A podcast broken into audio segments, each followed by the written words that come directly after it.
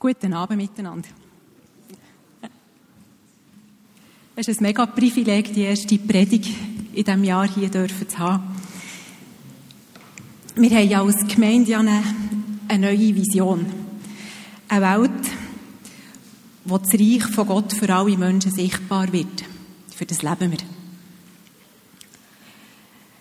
Und wenn man so eine Vision hat, darüber redet, dann muss man ja selber zuerst etwas sehen. Ja, wie willst du eine Vision haben, wenn du nichts gesehen hast? Und darum rede ich heute über Vision, über eine Vision, über einen Menschen, der eine Vision hatte. Und heute tun wir so richtig Fleisch an Knochen. Und wenn ich das sage, haben die Ersten vielleicht schon eine Ahnung, um was es könnte gehen. Es ist ein Text aus dem Hesekiel 37, Verse 1 bis 14. Der Hesekiel ist ja ein Prophet.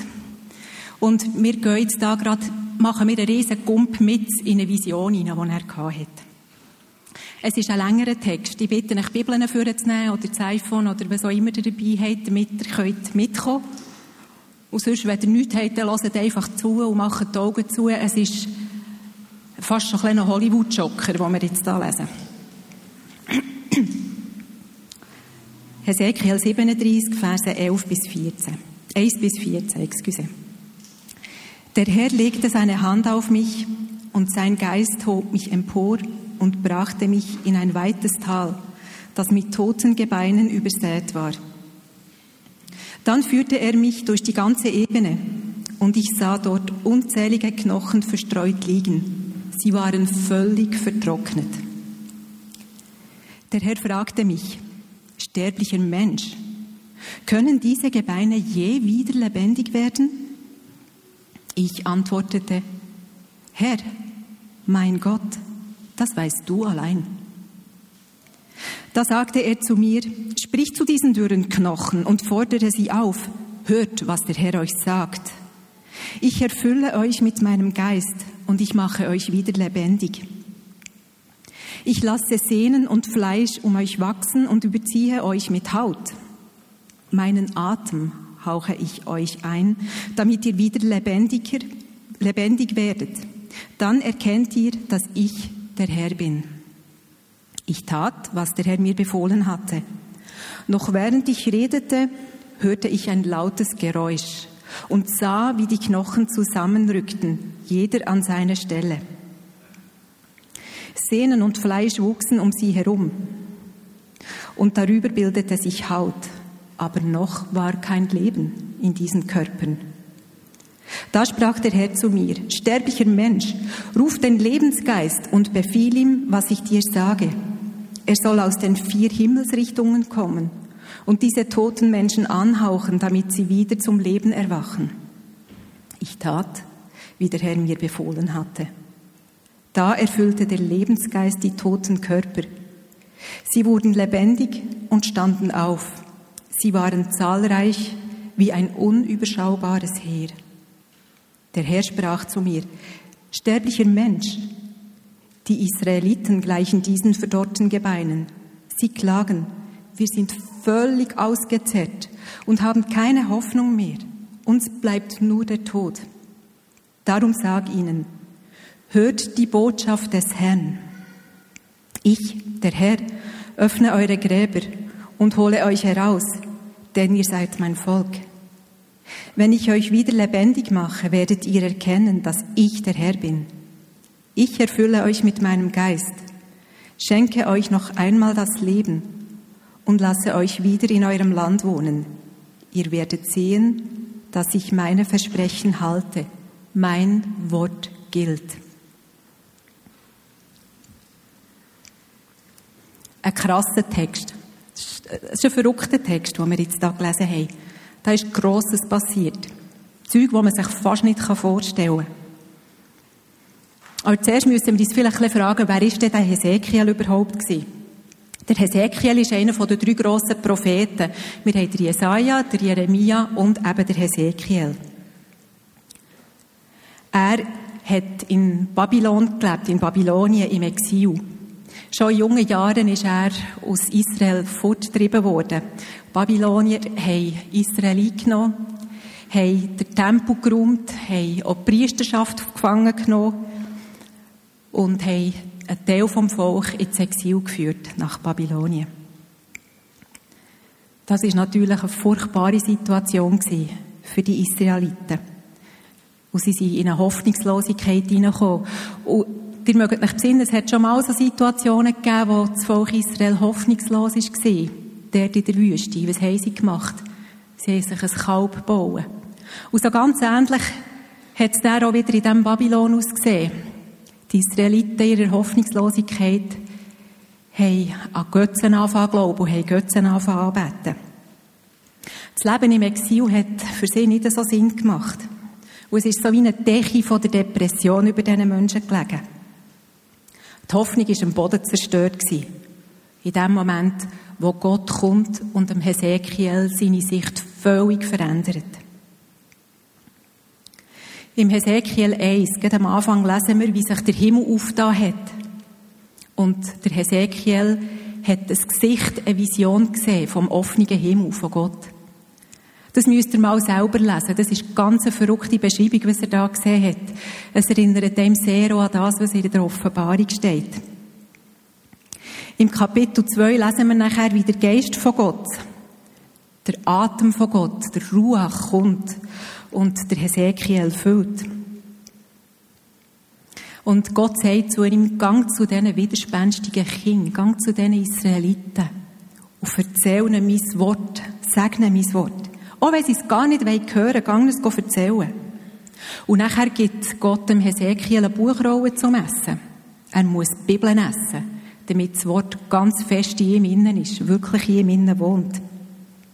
Nachher kommt Gott und nimmt den Hesekiel lüpft ihn, tut ihn an einem anderen Ort wieder her. Jetzt ist der Hesekiel sieben Tage lang so etwas wie eine Schockstarre. Ihr müsst euch das vorstellen, was er erlebt hat. dann kommt Gott wieder und redet mit ihm und sagt, Hesekiel, du hast eine Berufung, ich berufe dich als Wächter über dem Haus Israel. Ein Wächter ist dazu bestimmt, in die Ferne zu schauen und zu schauen, was kommt. Wieder begegnet der Herrlichkeit vom Herrn. Wieder kommt Gottes Atem. Und von diesem Tag an ist das Leben vom Hesekiel nicht mehr das Gleiche. Er erlebt seltsame Sachen und vor allem macht er sehr seltsame Sachen. Er muss sich zum Beispiel selber fesseln, sagt ihm Gott, und 430 Tage auf einer Seite liegen, als Zeichen für die Situation der Israeliten. Er muss unreines Brot essen und er muss sich die Kopf- und Barthaare abrasieren und so weiter. Also sehr, sehr seltsames Zeug. Die ganze Person vom Hesekiel hat dazu gedient, dass er ein Wahrzeichen war. Versteht ihr, das war nicht ein Prophet, der nur mit, der nur mit Mund geredet hat. Der ganze Hesekiel war eine Botschaft in allem, was er gemacht hat wie er sich benommen hat, wie er sich angelegt hat, was er da hat. Und das Wahrzeichen, das könnt ihr mir glauben, das hat Luther geschrauen als tausend Worte. Die Bibelwissenschaftler fragen sich sogar, ob der Hesekiel vielleicht ein geisteskrank war. Das könnte man manchmal schon fast denken, wenn man liest, was der gemacht hat. Aber eigentlich ist der Hesekiel sehr normal gewesen. Sehr normal für einen Christenmensch. Er hat in zwei Realitäten gelebt in der Realität vom Hier und Jetzt, merci, mein Schatz, und in der Realität von Gottes Gegenwart, vom Himmel, vom Verborgenen. Und das hat ihn in den Augen von vielen Leuten bisschen komisch gemacht. Sieben Jahre nach dieser Berufung wird der Tempel in Jerusalem definitiv zerstört. Der Hesekiel hat dem Volk einiges an Gericht müssen erzählen. Aber nachher hat der Hesekiel angefangen darüber zu reden, weil es Gott ihm gesagt hat, dass Gott einen Plan hat mit dem Volk. Dass er sein Volk wieder in das verheißene Land zurückbringen will. Und dass der Tempel wieder aufgebaut wird. Und dort hat der Hesekiel schon so eine Vorahnung gehabt, dass das Aufbauen vom Tempel viel mehr ist als nur das Aufbauen von Mauern. Und erinnert mich daran, dass Jesus gesagt hat, der Tempel wird niedergerissen werden und in drei Tagen wieder aufgebaut. Und er hat von sich geredet. Der Hesekiel hat eine Voraussicht, eine Vorschau auf Jesus gehabt, auf seine Auferstehung. Ich habe unserem Text die Überschrift gegeben, Wind vom Leben, dieser Vision.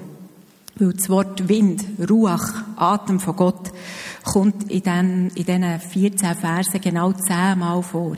Also das ist ganz wichtig. Gehen wir zurück in die Vision vom Hesekiel, in die schuderhafte Vision. Er wird von Gottes Geist auf eine Ebene abgesetzt, die voll ist mit verdürrten, vertrockneten, vor Sonne ausbleichten Knochen. Und die Knochen liegen so dass um, die gehören nicht mehr zusammen, die sind nicht mehr Skelett. Also da herrscht schon sehr, sehr lang der Tod. Es ist ein Ort, wo es keine Hoffnung gibt. Wo es absolut kein Leben gibt. Für den Hesekiel ist das ein Bild vom Zustand der Gemeinde von dieser Zeit. Zerschlagen, vertrocknet, verstreut, ohne Anführer, ohne Nahrung, ohne Herz, ohne Leben, ohne Atem. Kein schönes Bild. Bist auch schon in so Knochentäler gestanden? Kennst du das? Wenn plötzlich alles Leben wie scheint weg zu sein, wie alles auseinandergeht. Vielleicht bist du in einer Prüfung die ganz wichtig war. Oder die Eltern haben sich getrennt. Oder ein Freund hat dich verraten. Freundin verlassen. Oder was auch immer. Es gibt immer wieder so Situationen, wo wir selber in so Knochentälern stehen wo Hoffnung und Leben nicht mehr scheint da zu sein. Und in diesem Moment fragt Gott der Hesekiel, Hesekiel, werden die Knochen wieder leben? Die naheliegendste Reaktion wäre ja gewesen, dass man jetzt mal die Knochen anschaut und er mit dem Intellekt sich fragt, ist das möglich? Ist das möglich, dass die Knochen... Nein. Nein, das kann ja nicht sein. Also, der gescheiteste Mensch kann sich ja da keine Lösung überlegen, wie die Knochen wieder zum Leben kommen können.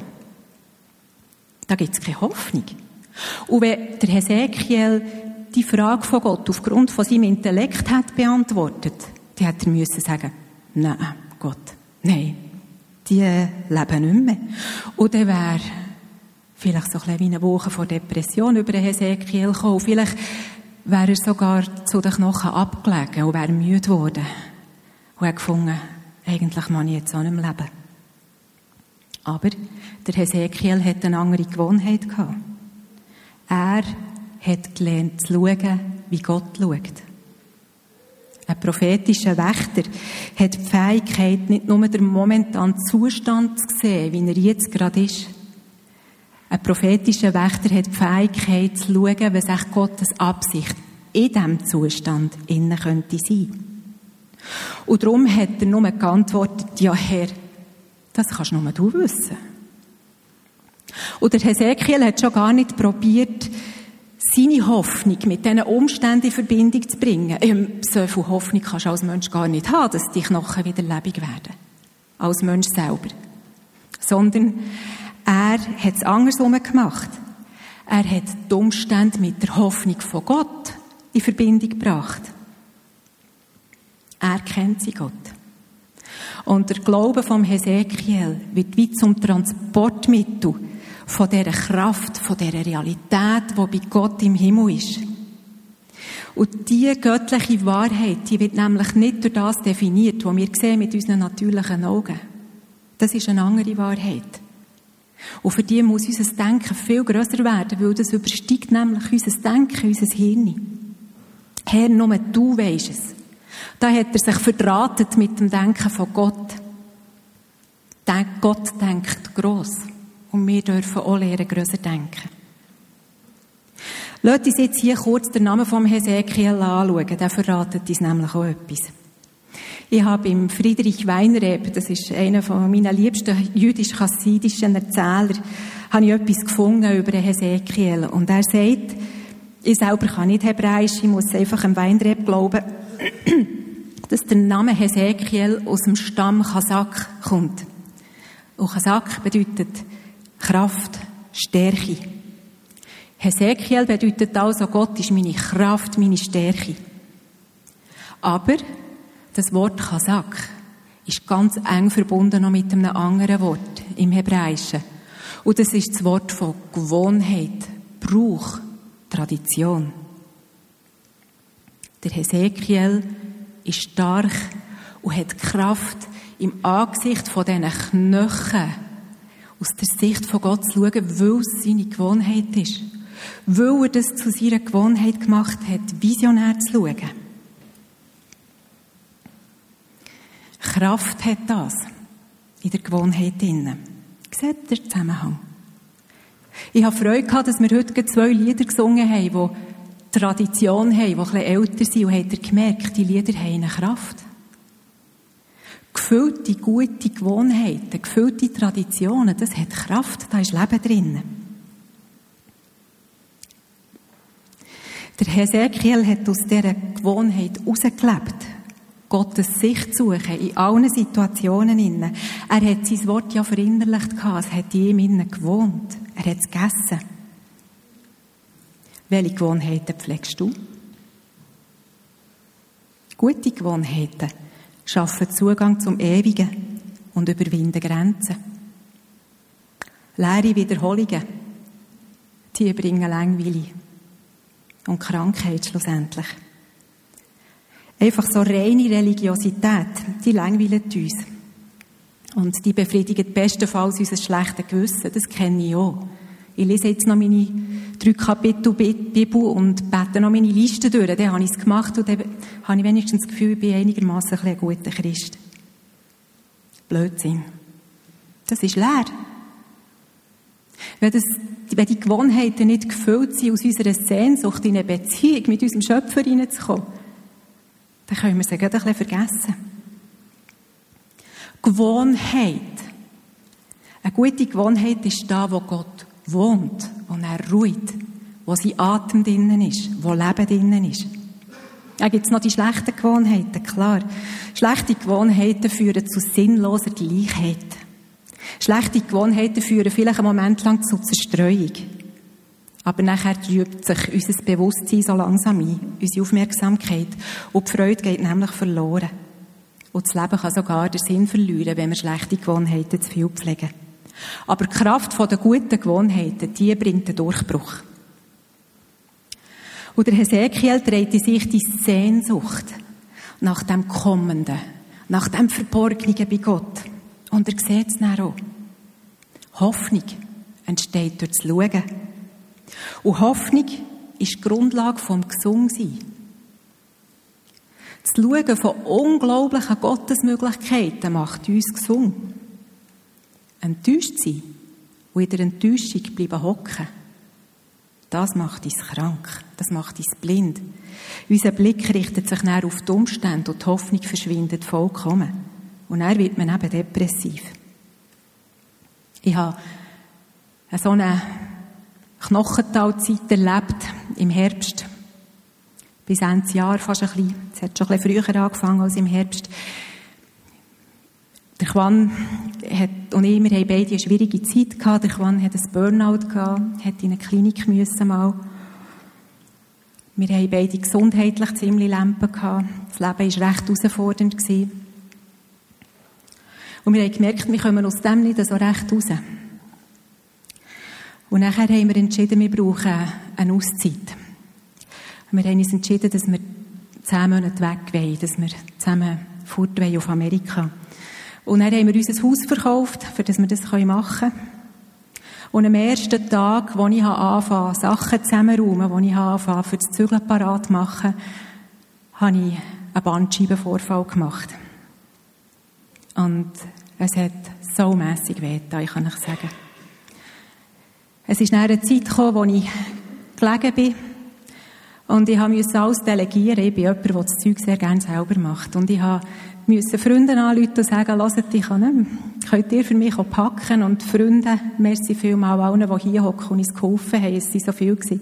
Freunde, sie unser Haus packen Die riesen Hütten haben alles verpackt und ich bin gelegen. Ja, Schmerzen gehabt, habe ich können. Und dann sind wir in eine provisorische Wohnung gewohnt. Dort wohnen wir jetzt noch. Die ist zwar schön, aber es ist nicht daheim. Und ich bin gelegen. Und es hat weh getan. Und ich bin verzweifelt. Ich habe nur noch die Leere gesehen in meinem Leben. Und dann sind noch Leute gekommen, die gesagt haben, habt ihr das echt richtig gehört? Ist echt das wirklich gut gewesen, das Haus zu verkaufen? Oder ist echt das ein Fehler gewesen, jetzt in die Zeit hinein? Und ich habe gedacht, ja, vielleicht ist es ein Fehler gewesen. Und ich habe das, was Gott zu uns geredet hat, habe ich wie einen Moment lang so ein bisschen verloren gehabt. Aber wisst ihr was? Ich habe gute Freunde. Und da hocken viele Leute hier, die, die mir geholfen haben in dieser Zeit. Leute, die gesagt haben, Lisi, schau auf Jesus, er meint es gut, er hat zu euch geredet. Gang weiter, schau vorwärts.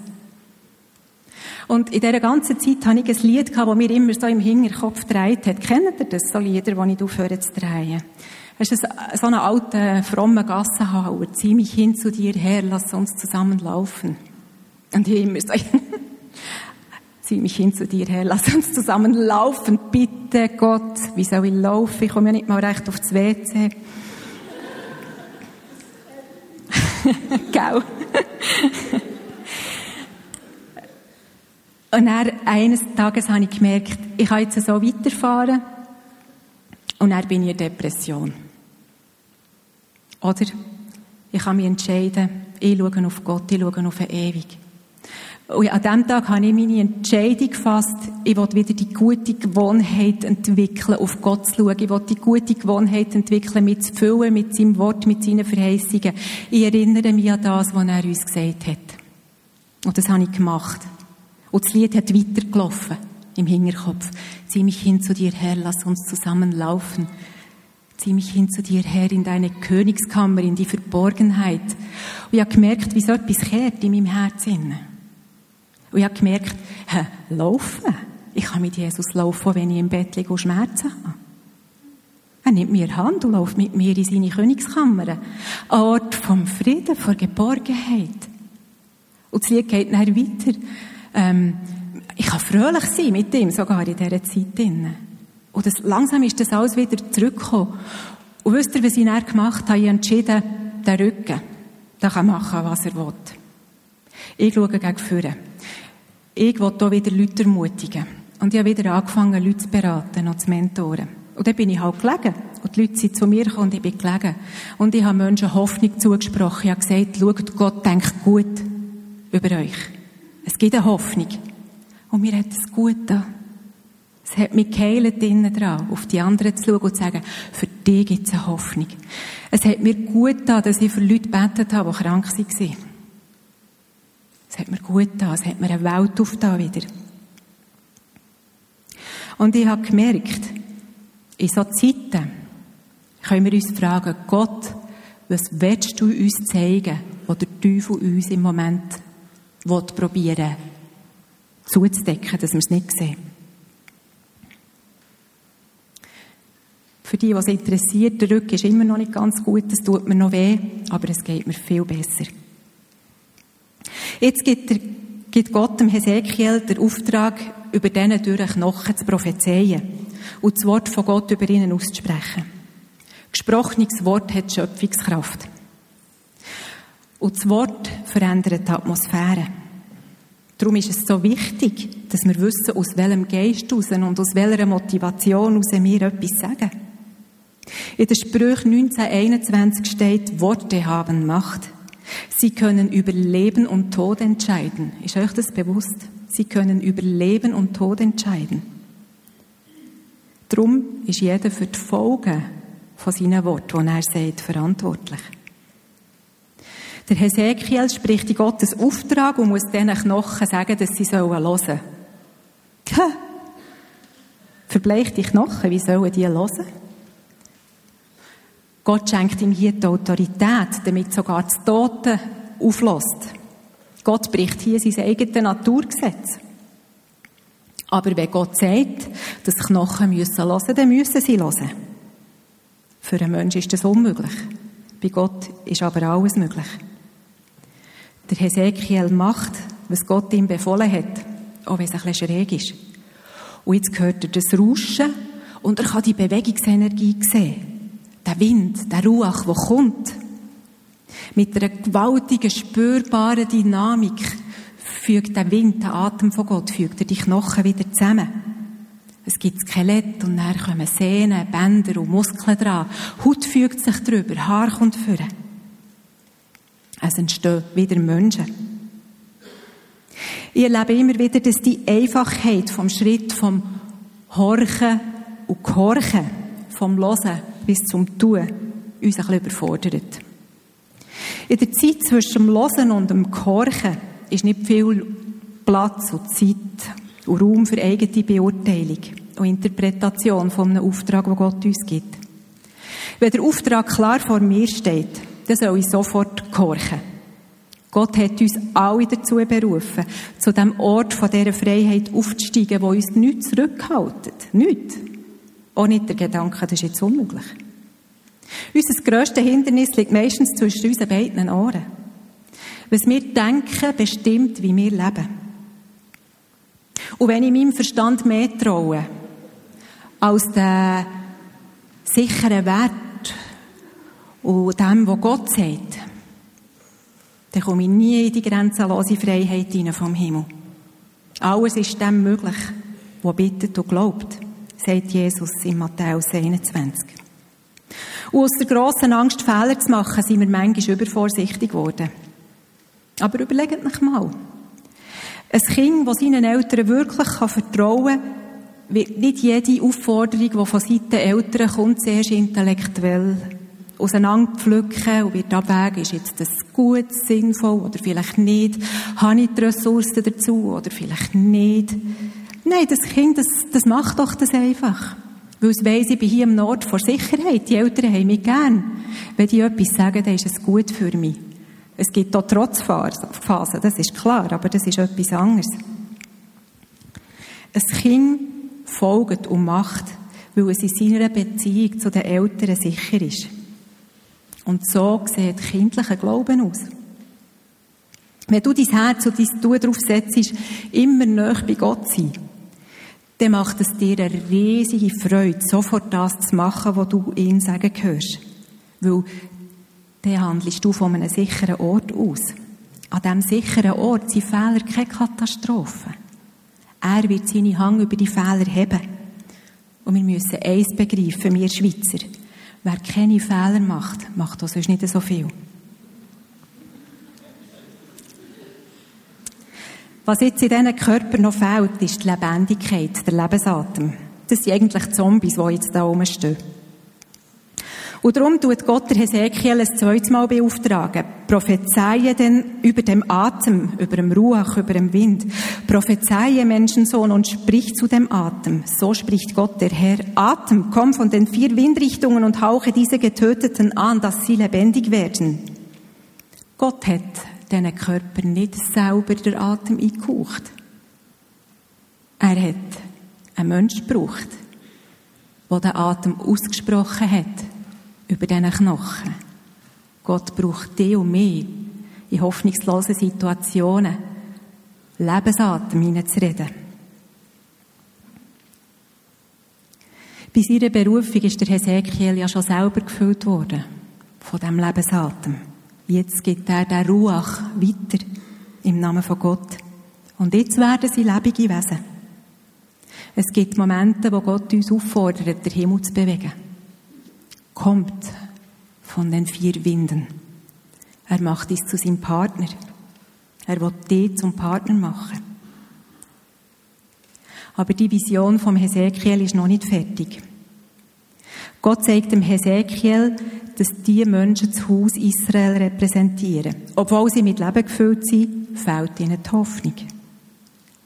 Der Geist von Gott aber, der trägt Hoffnung, Perspektive und Zukunft.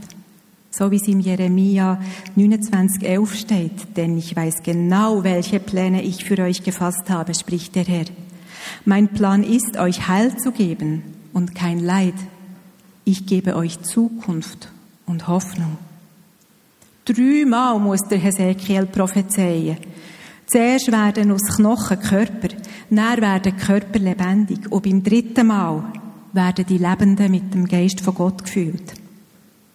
Offenbarung kann so fein sein wie ein Windhauch. Manchmal spürt man ihn kaum. Gott kann zu dir reden und es ist wie ein Windhauchli.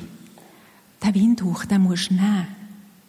Darum ist es so wichtig, dass wir so nah mit unserem Gott zusammen sind, damit wir den Windhauch lernen erkennen, damit man nehmen kann.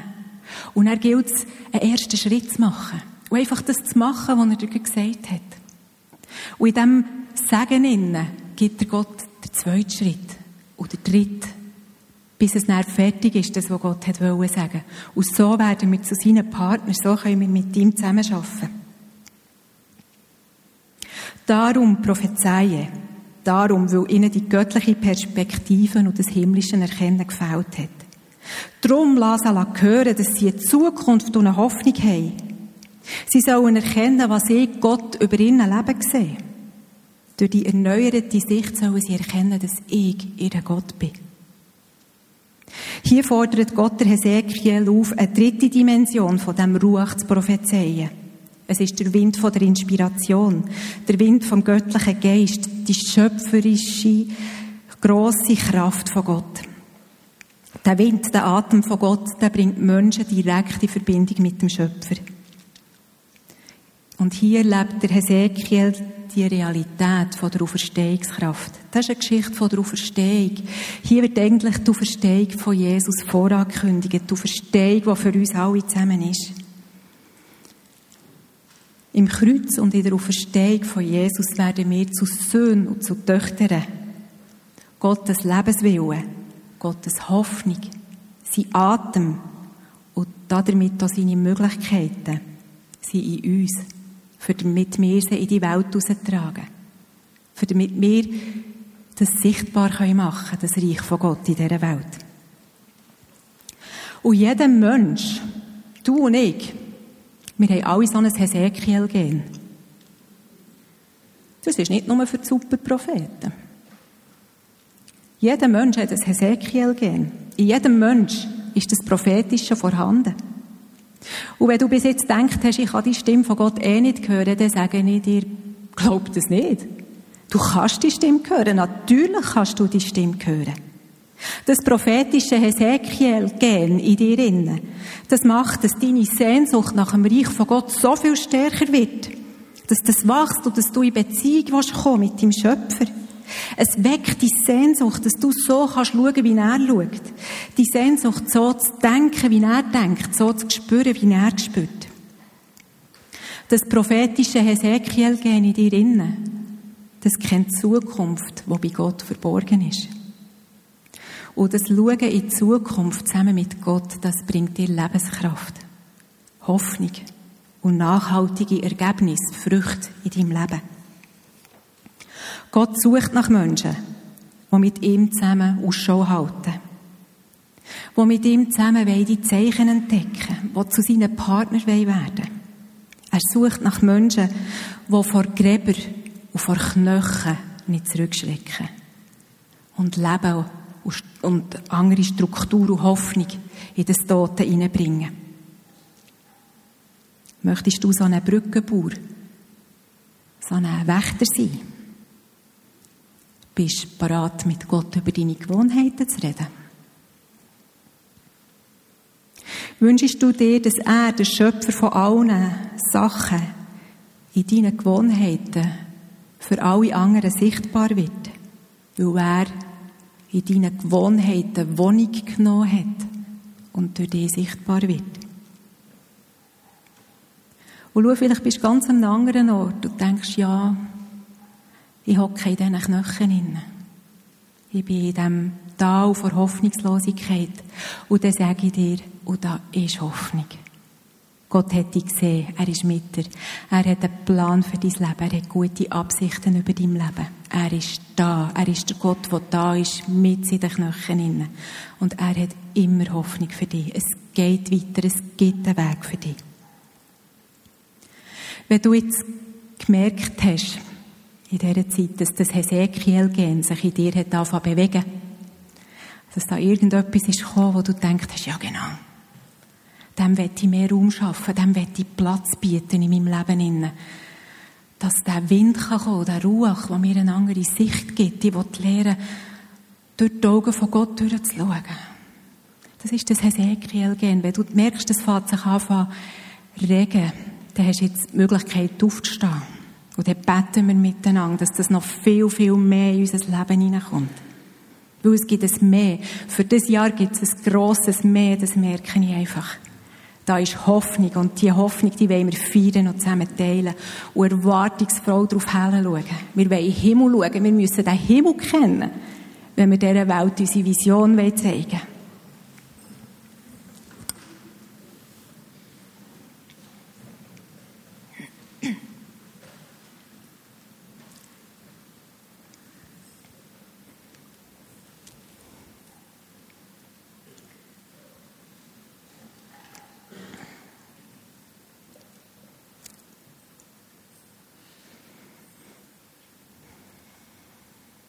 Ich danke dir, Vater, dass du uns ein Hesekiel geschenkt hast. Und wir sagen dem Gen jetzt einfach, es darf leben in uns. Es soll Platz bekommen. Herr, wir strecken uns aus nach dir. Jesus schenkt uns den Mut, dass wir so schräge Typen werden wie der Hesekiel die in zwei Welten vermögen zu leben. Im Hier, in dieser Realität, die wir mit unseren natürlichen Augen sehen können. Aber Vater, wir wollen genauso in dieser Realität leben, die bei dir ist. Wir wollen die himmlische Realität lernen kennen. Und ich bitte dich, Vater, reiss den Himmel auf über uns. Lass uns dein Angesicht sehen. Lass uns dich sehen. Herr, lass uns vertraut werden mit deinem Denken, mit deinem Fühlen mit deinen Absichten. Jesus weckt Hoffnung in uns. Herr, du schenkst uns den Mut, anders zu sein. Jesus, so ich sage dir, es muss sein, Herr, dann will ich mit meinem Leben will ich so ein Wahrzeichen sein. Will das Wahrzeichen sein für dein Königreich, dass die Leute an mir sehen können, dass du wohnst in meinen Gewohnheiten. Und ich habe dir meine Gewohnheiten her, Herr. Ich bitte dich, lehr du mich über Gewohnheiten. Lehr du, lehr du uns alle zusammen, was gute Gewohnheiten sind.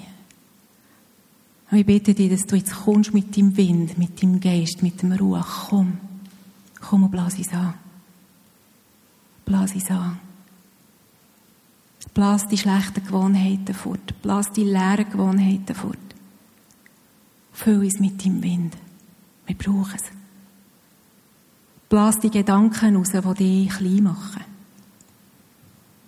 Schaff du Raum in unseren Köpfen, in unseren Herzen.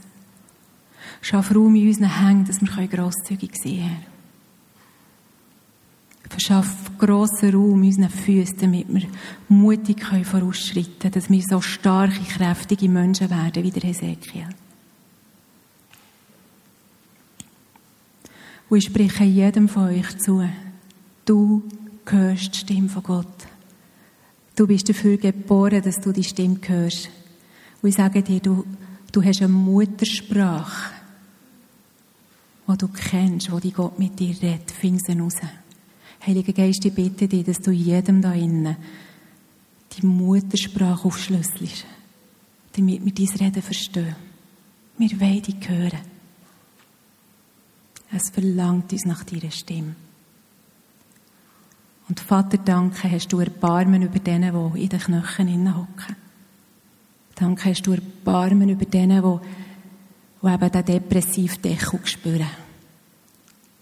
Und Herr, wir reden jetzt Leben hinein. Wir reden Leben hinein in die Täler vor Hoffnungslosigkeit.